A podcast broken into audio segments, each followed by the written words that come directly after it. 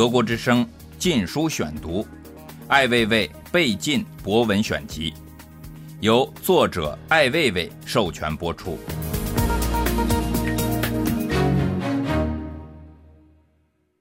自己吓唬自己，自己吓唬自己也是自恋一种。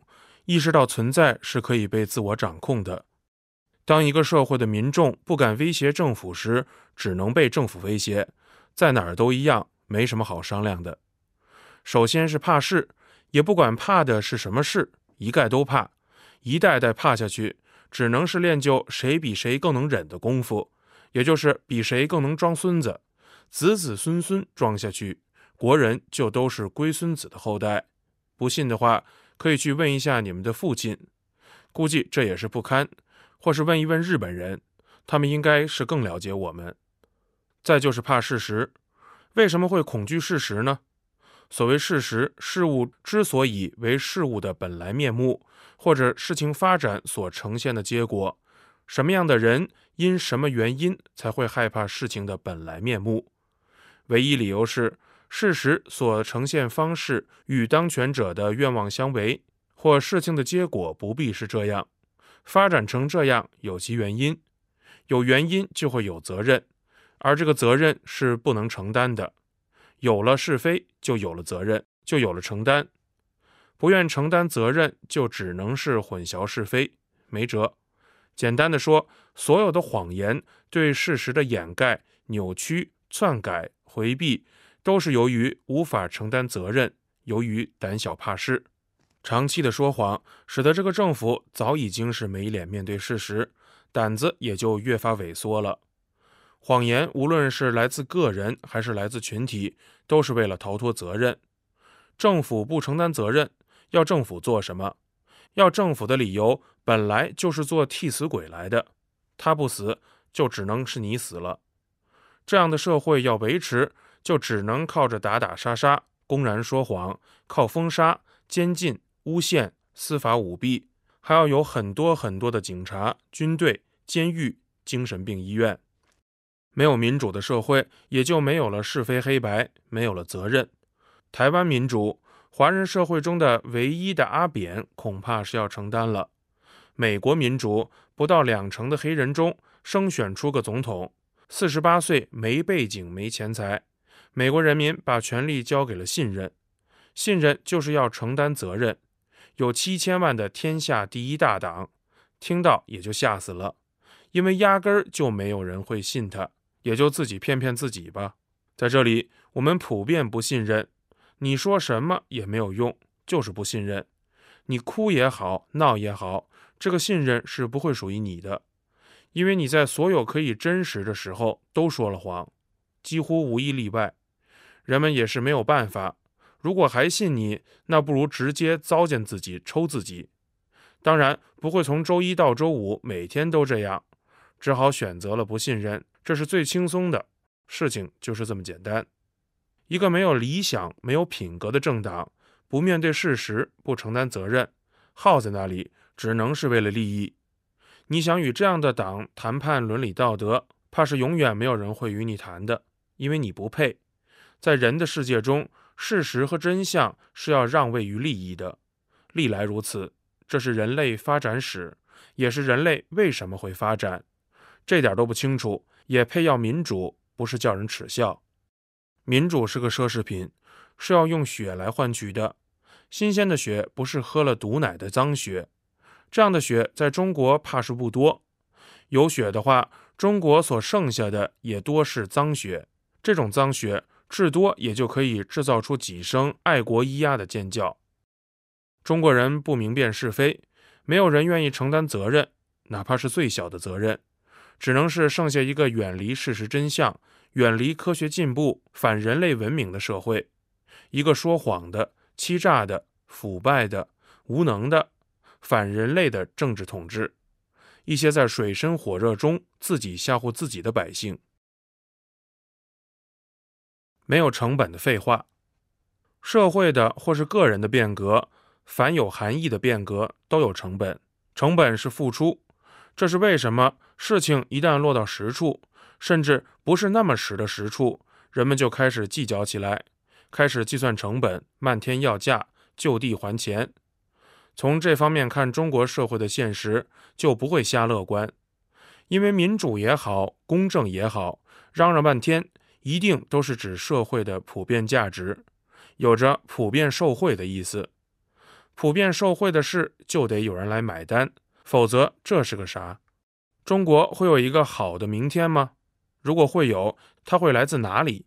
谁将会为此付出怎样的代价？这是必然要问的问题。指望个人付出代价是英雄创造历史观。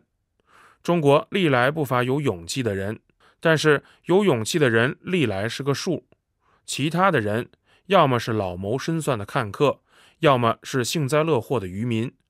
人有很多人，却没有形成人民，没有人的共同的情感、共同的意志、共同的价值，没有人间需要的同情、帮助和仁义之心。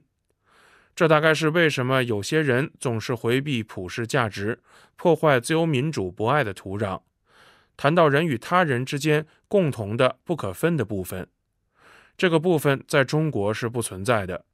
勇士一旦被监禁，他们所有的努力也就只能是停留在外国人权组织的获奖名单上，在他自己的国度中迟早被人忘记干净。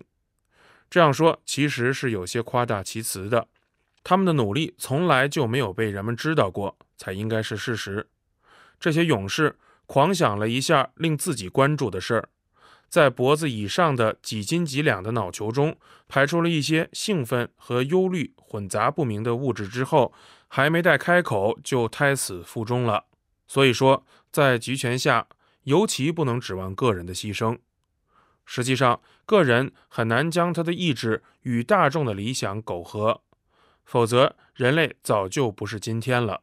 如果说承受痛苦确实会导致觉悟，那今天的情形是因为，要么我们是生活在一个最幸福的时代和地方，要么这个痛苦还远远不够刺激，不足以引来觉悟之光，要么是没到必须要讨个说法的时候。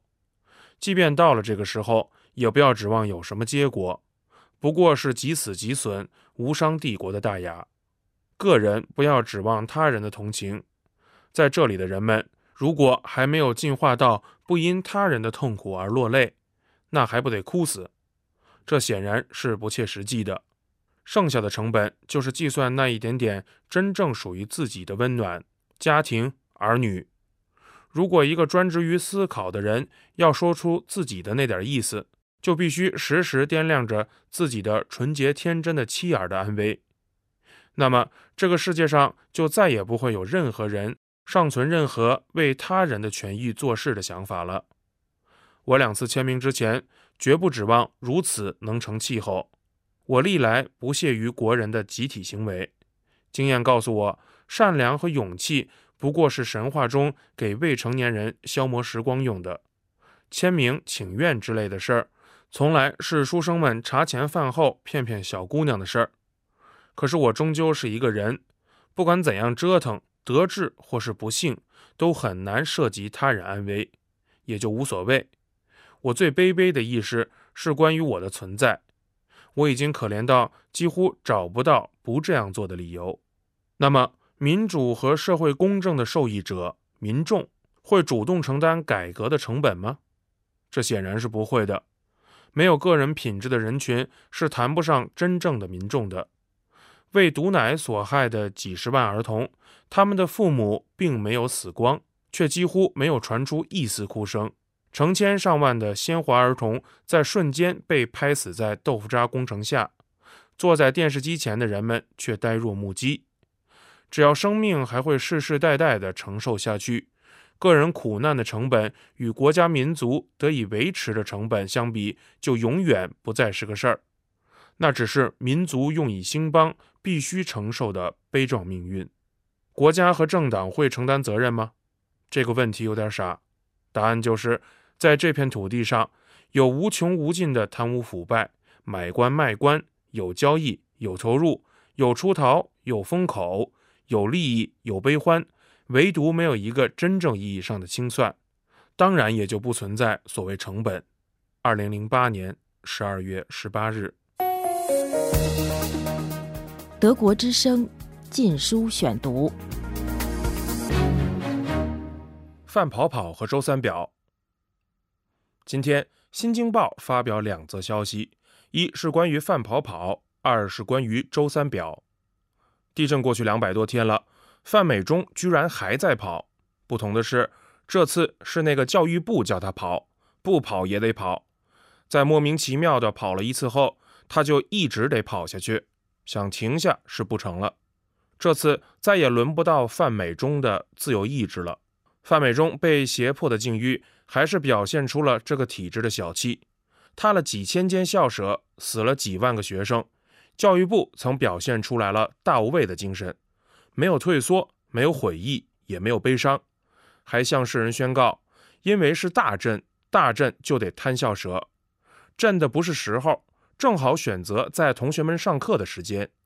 再就是说，盖校舍没有多少钱，可是没有解释一下为什么五百元一平米造价的没有他，一千元一平米的倒是他了。范美忠得罪这个体制的地方，不是因为他先逃离了危险，而是因为他脱口说出了危险的原因是什么，这样被追杀就可以理解。话说回来，范毕竟是个书生。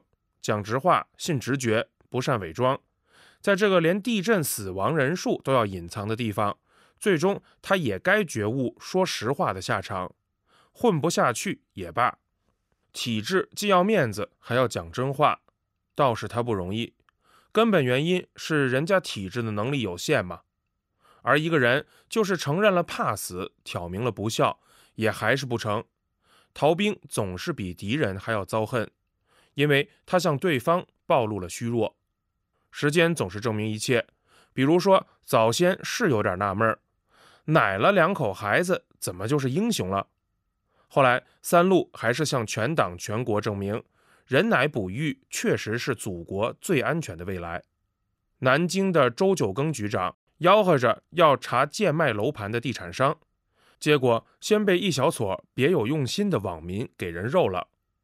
局长的烟是贵了点儿，表也不便宜。党国培养多年，毁在喷云吐雾，实在令人惋惜。最好人大立个法，名贵香烟均要注明吸烟有损政治前途，并附上周三表的头像。二零零八年十二月二十八日，山寨版的理想。通常说，有什么样的人民，就有什么样的政府。有什么样的觉悟，就有什么样的政治；或者说，有什么样的理想，就有什么样的国家前途。二零零九年的中国没有悬念。那份读懂中国的报刊，用吃奶的力气整出一篇羞怯的社论，更说明问题。隐晦的思想，含蓄的理念，磨磨唧唧的诉求，幼稚的感动，纯粹是那些伪文人、酸学者的自慰。写于一七七六年七月四日的文字，仍然可以用作驱鬼辟邪的旧符。在人类普遍认同的基本价值上，观点是不可以修饰的，原则也是不可退让的。今天的悲惨现实，就是我们的精神的真实处境。没有脊椎站不起来。让我们重新温习这段话。我们认为下述真理是不言而喻的：人人生而平等。造物主赋予他们若干不可让与的权利，其中包括生存权、自由权和追求幸福的权利。为了保障这些权利，人们才在他们中间建立政府，而政府的正当权利，则是经被统治者同意授予的。任何形式的政府一旦对这些目标的实现起破坏作用时，人民便有权予以更换或废除，以建立一个新的政府。新政府所依据的原则和组织其权力的方式，务使人民认为唯有这样，才最有可能使他们获得安全和幸福。独立宣言，三十年的特色改革不过是山寨版的伪政治理想，它无情地将国家的政治危机和道德危机转嫁给社会弱者，在普世价值、公平正义的理念上玩鸡贼，还能做到的。只能是等待下一个灾难的降临。二零零九年一月四日，德国之声禁书选读，艾未未。被禁博文选集》，由作者艾未未授权播出。